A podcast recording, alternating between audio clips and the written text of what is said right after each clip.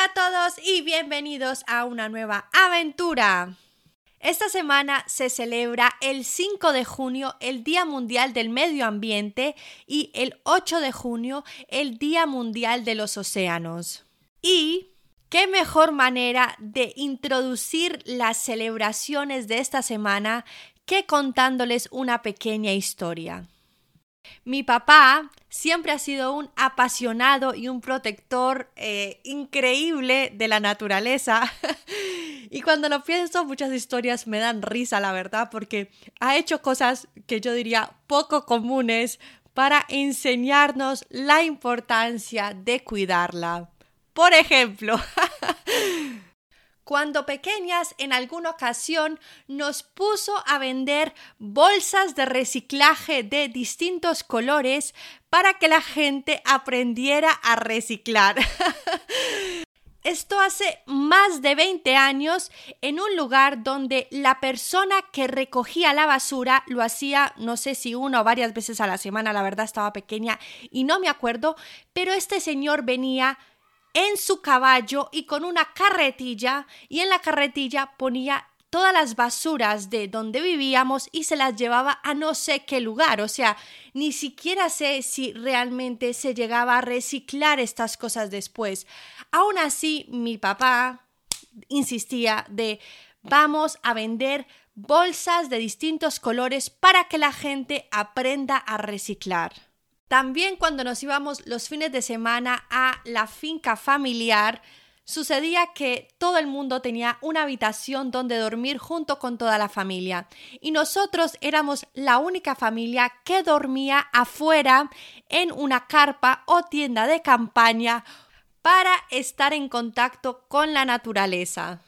Muchas veces cuando caía el típico aguacero o la lluvia súper fuerte, la gente que estaba durmiendo adentro era como, wow, se tienen que estar mojando con las niñas adentro.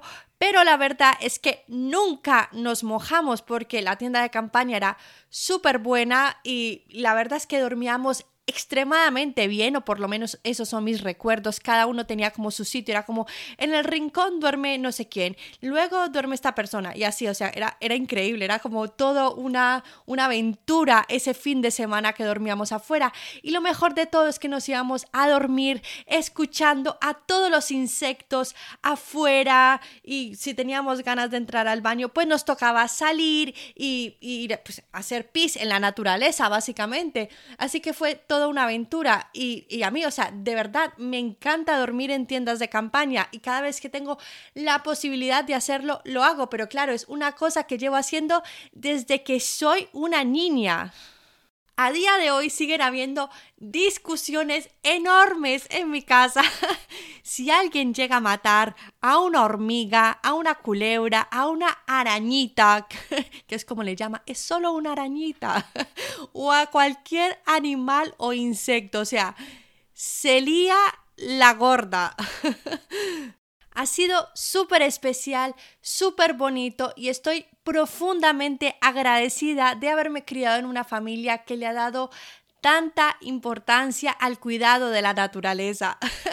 y es que ahora me río porque es que de verdad que tengo mil historias que contar de estas que yo digo, wow, es que a cuánta gente habrá tenido papás que hayan sido así, o sea, o tengan papás que son así, porque yo cada vez que hablo con mi papá, o sea, si, si uno los quiere enfadar, si, si alguien quiere enfadar a mi papá, uno simplemente le dice, ah, pues voy a tirar el plástico en el orgánico. Y bueno, eso ya, mejor dicho, ya, ya uno tira a mi papá y bla, bla, bla. Hermosos, los amo. Entonces, claro, veo que esta semana se celebra el Día Mundial del Medio Ambiente y también el Día Mundial de los Océanos. Y digo, wow, pues quiero ahora hacer un episodio acerca de esto. Sin embargo, la mayoría de veces que escuchamos hablar del medio ambiente, escuchamos, eh, no sé, noticias malas todo el tiempo de contaminación, de cambio climático, de de todo, todo lo malo, todo lo malo. O sea, es como, es un tema que está siempre relacionado con un alto porcentaje de negatividad. Por lo tanto, decidí buscar cosas buenas que están sucediendo en el medio ambiente o cosas que simplemente no sabemos y que son importantes conocerlas. La primera, aproximadamente qué porcentaje de plástico termina en los océanos. ¿Qué porcentaje? Alrededor del 6%, 36% o más del 66%. La respuesta correcta es alrededor del 6%, o sea, la cifra más baja de todas, que aunque baja no deja de ser un problema, o sea, pero mucho mejor esto que si fuera el 36% o el 66%. Ahora, ¿qué podemos hacer nosotros para reducir incluso más ese porcentaje?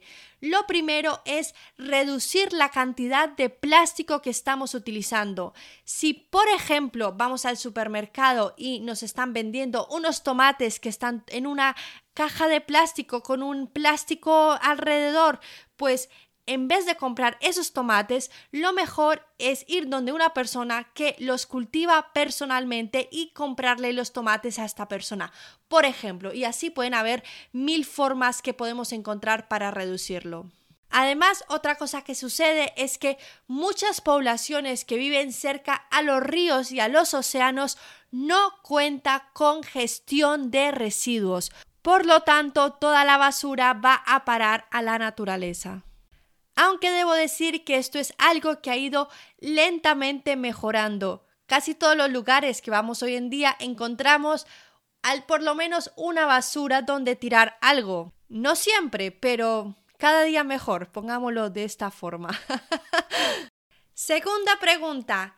¿Qué porcentaje del oxígeno que respiramos proviene de los árboles? 25%, 55% o 85%. Si tu respuesta fue 25%, entonces es la respuesta correcta. 25% solo. Sí, entonces, ¿de dónde viene el otro 75%? El otro 75% viene de las plantas de los océanos. ¡Wow! Esto yo no lo sabía. Ambos, las plantas de los océanos y los árboles en la Tierra, producen el oxígeno por medio de la fotosíntesis. Sin embargo, la mayoría de el oxígeno que producen los árboles es consumido por los microbios y no por los seres humanos. Que al final todo está conectado y también necesitamos a los microbios para poder vivir. Ya que estamos hablando de los océanos, pregunta número 3. ¿Qué porcentaje del exceso de calor creado por el calentamiento global es capturado por los océanos? 9%, 49% o alrededor del 89%. La respuesta correcta es que el 89% del exceso de calor es capturado por los océanos. 89%. La mayoría de veces cuando las personas o los medios de comunicación están hablando acerca del cambio climático, se refieren o dan ejemplos a la temperatura porque quizás es más fácil relacionarnos como seres humanos a hoy está haciendo 38 grados y el año pasado el máximo fue 36, por ejemplo, en vez de darnos ejemplos con el océano, porque para nosotros es más difícil identificarnos con él porque no vivimos dentro del mar. Pero sí, es el océano el que recibe casi el 90% del exceso de calor generado por el cambio climático. Me encantó este juego de preguntas y respuestas. que pondré el link en la descripción de este episodio. Eh, lamentablemente solo se encuentra actualmente en inglés. Y es acerca de los conceptos erróneos comunes sobre objetivos de la Organización de las Naciones Unidas. En este caso, como se está celebrando los primeros 50 años del Día Mundial del Medio Ambiente y los primeros 31 años del Día Mundial de los Océanos, pues elegí temas o preguntas relacionadas específicamente con esto que nos ayudan un poco a reflexionar y a darnos cuenta lo que sabemos, lo que no sabemos y lo que podemos hacer para seguir mejorando y creando un mundo mejor para todos, en este caso junto con la naturaleza. Porque como dice esta frase de Jacques Cousteau, y además es una frase, la frase, durante la mayor parte de la historia, el hombre ha tenido que luchar contra la naturaleza para sobrevivir. En este siglo empieza a darse cuenta de que para sobrevivir debe protegerla. ¡Wow!